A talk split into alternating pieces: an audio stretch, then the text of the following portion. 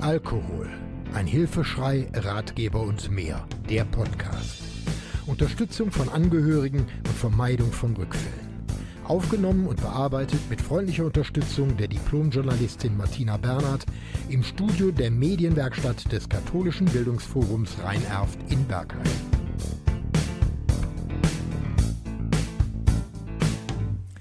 Jeder Schritt in Richtung Ich tu was hat Anerkennung verdient. Und deswegen möchte ich also auch gleich sagen, ähm, ich beschäftige mich mit der Vermeidung von Rückfällen. Das heißt also normalerweise bin ich unterwegs im, im äh, Bereich, wenn jemand aus einer, aus einer Klinik kommt, äh, Therapie gemacht hat, dann versuche ich den zu unterstützen, dass er keine Rückfälle erlebt. Das Leben ist heute voll mit Suchtmitteln und äh, wenn wir wirklich mal auf Plakatsäulen oder sonst was achten, Alkohol ist allgegenwärtig. Heute geht es aber um Prävention und Aufklärung. Mir ist eins wichtig, wenn wir uns jetzt hier unterhalten, es geht nicht um Stigmatisierung. Es geht auch nicht darum jetzt, wenn Sie Alkoholiker in Ihren Abteilungen, in Ihrer Firma haben oder die kennen, geht es nicht darum, jetzt mit dem Finger drauf zu zeigen und sagen, du bist suchtkrank, du bist es und du hast gesoffen oder sonst was. Darum geht es nicht. Es geht darum, dass wir sensibler auf diese äh, Situation reagieren und dass wir einen Weg finden, um mit den Menschen zu sprechen. Aber auch nicht verharmlosen und nicht verallgemeinern, weil ich darf Ihnen eins sagen, ich selber habe viele, viele Jahre gesoffen und ich bin ein Weltmeister im Verharmlosen und in ähnlichen Dingen. Äh, wenn ich in Kliniken bin, habe ich oft den Oscar dabei. Oscar ist die amerikanische Film-Oscar-Version in etwas klein und zwar aus dem einfachen Grund und das sollten Sie sich auch das sind so die, die äh, Gedanken, die ich mir mache, wenn ich überlege, wie reagiert ein Mitarbeiter, der ein Alkoholproblem oder ein Suchtproblem, ich rede immer über Alkohol, weil ich da selber drin groß geworden, ach nee, 1,72, aber ähm, mit dem ich aufgewachsen bin. Äh, es geht um Suchtmittel generell. Und äh, wenn ich sage, der, den Oscar habe ich immer dabei, weil ich bin der Meinung, dass der Oscar nicht den amerikanischen Filmschauspielern gehört, sondern der gehört uns Suchtkranken. Weil keiner kann so lügen, betrügen, bescheißen und anderen was vormachen, wie wir das können. Und das ist etwas, was wir erkennen müssen oder was wir erkennen müssen, wenn wir mit einem Menschen zusammen sind, der ein Suchtproblem hat. Weil dort stellt sich dann meistens heraus, das wird verharmlost. Äh, ich sag mal so die Standardaussage, wenn ich mit Menschen in Kliniken zusammen bin und äh, äh, bin mit Angehörigen, weil das ist das zweite Klientel, dass ich Angehörige unterstütze und bin mit denen zusammen. Und ist das äh, das typische Kennzeichen, wenn er, sie, sie ihn anspricht und sagt, du hast getrunken.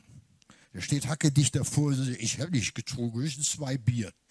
Das heißt also, da beginnt's Lügen und es wird dann eigentlich auch im Rahmen der Firma immer wichtiger und immer, äh, ja, wie soll ich sagen, äh, immer auffälliger. Niemand wird bewusst süchtig und bewusst suchtkrank. Es gibt den einen oder anderen Fernsehreporter, Journalisten, der bei RTL Plus, äh, da haben sich Leute 14 Tage lang bewusst äh, an Alkohol gewöhnt und waren dann hinterher überrascht, wie schwer es war, wieder davon wegzukommen. Aber ansonsten wird niemand bewusst süchtig. Bevor ich auf die beruflichen Dinge komme, würde ich gerne einen kleinen Unterschied machen. Und zwar Alkoholmissbrauch und Alkoholsucht sind ja zwei unterschiedliche Dinge. Gefährdet ist, wer regelmäßig Alkohol trinkt, um Anspannungen, Konflikte oder ähnliches besser zu, äh, zu verarbeiten. Alkoholmissbrauch ist aber auch etwas, das haben wir eigentlich alle gemacht, glaube ich. Ich kenne eigentlich keinen Menschen oder die wenigsten Menschen haben es nicht gemacht, auf Partys überzogen, mal ein Wochenende durchgemacht, mal dies gemacht, mal das gemacht. Es konnte dann zu körperlichen und, und, und seelischen Schäden kommen, aber es bestand keine Abhängigkeit. Sucht selber ist, und das ist völlig egal, über was wir hier reden, ob wir über Alkohol reden, über Drogen reden, über Kaufrausch reden, über äh, Internet reden, worüber wir auch immer reden, Sucht ist alles im Übermaß, das irgendwann eine Eigendynamik entwickelt. Das heißt, ich bin dann nicht mehr Herr meiner selbst. Jetzt sind alles hier überwiegend junge, jüngere Menschen. Ich bin 72, ich weiß, mir braucht man das nicht zu sagen. Ich weiß, mein Verfallsdatum im Nacken ist schon fast abgelaufen. Aber wenn ich sage, ein Leben lang kein Rauschmittel mehr, das sage ich dann in Kliniken bei jungen Leuten, die gucken mich dann ganz erstaunt an und sagen, du mal, ich bin 30 und jetzt soll ich bis zum Ende meines Lebens keinen Alkohol mehr trinken. Ja, ist so. Wenn jemand suchtkrank ist, dann funktioniert das nicht anders. Äh, aber wenn ich dann sage, und das ist ein ein ganz wesentlicher Punkt, wenn dann so ein junger Mensch, der von zu Hause erzogen wurde, der ein, ein, ein gutes Umfeld hatte, was ist das Ziel? Die Eltern sagen, sagen jedem Sucht, Sucht, äh, Suchtkranken, Entschuldigung, jedem jungen Menschen, mach was aus deinem Leben. Sieh zu, dass du einen ordentlichen Beruf hast. Mach eine ordentliche Ausbildung. Sieh zu, dass du dann anschließend heiratest, Kinder, Familie, alles, was dazugehört. Das alles bestimmen die meisten Menschen ja selbst. Aber wenn die Sucht einmal zugeschlagen hat, das heißt also, wenn der Mensch suchtkrank geworden ist, dann gibt er alles das, gibt er auf. Alles das ist dann plötzlich weg. Das heißt, ich gebe in dem Augenblick mein gesamtes Leben, die Kontrolle, alles, was ich habe, gebe ich ab an ein Suchtmittel. Und das ist das einzige Argument, das es eigentlich im Grunde genommen geht, gibt, um einen Menschen davon zu überzeugen, dass er zumindest mal darüber nachdenken sollte. Und das ist nicht einfach. Es gibt, das will ich noch ganz kurz anmerken und dann eigenen Erfahrungen sagen. Ähm, ich habe für einen der größten Versender in Deutschland gearbeitet. Und wir haben einige Male Leute gehabt, die dann Gabelstapler fahren und teilweise dann eben auch angetrunken durch die Gegend fahren.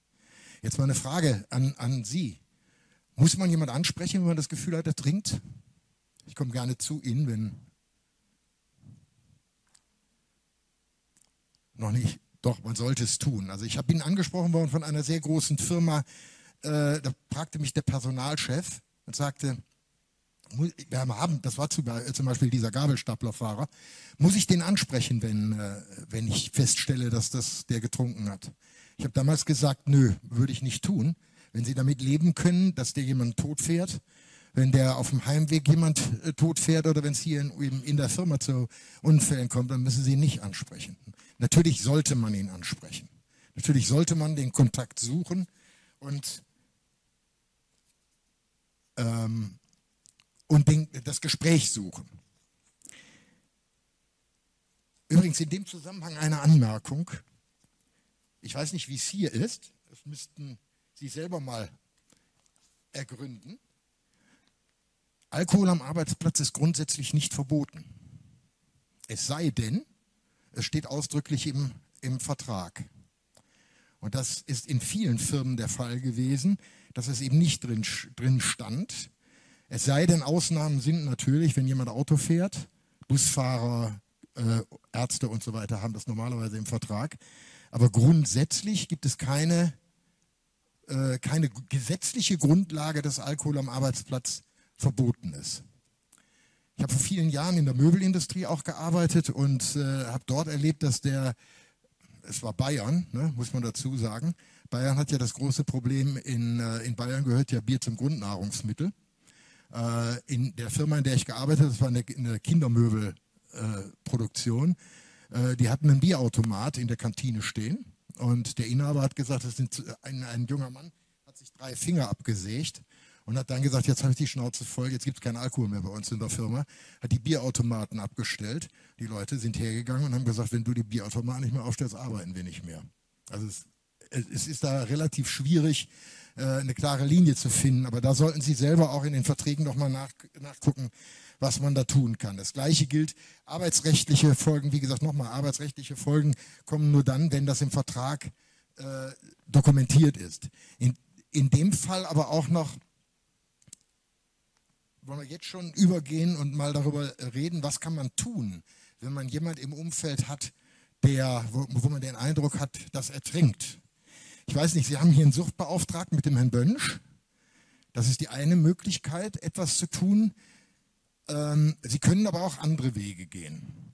Also ich empfehle im Grunde genommen immer in, in diesen Dingen den Mitarbeiter selber mal anzusprechen, auf ihn zuzugehen, entspannte Atmosphäre schaffen, Es ist eigentlich dasselbe, was man auch tun würde, wenn man einen Partner hat, ähm, äh, der, der dem Alkohol zugeneigt ist, dass man ein vertrautes Gespräch sucht und versucht, langsam auf denjenigen zuzugehen. Wenn Sie also mit einem Mitarbeiter sprechen und sagen dem, du hör mal, pass mal auf, mir ist aufgefallen, du hast jetzt jeden Montag Fehlstunden, kann es sein, dass du etwas trinkst oder dass du, dass du ein Problem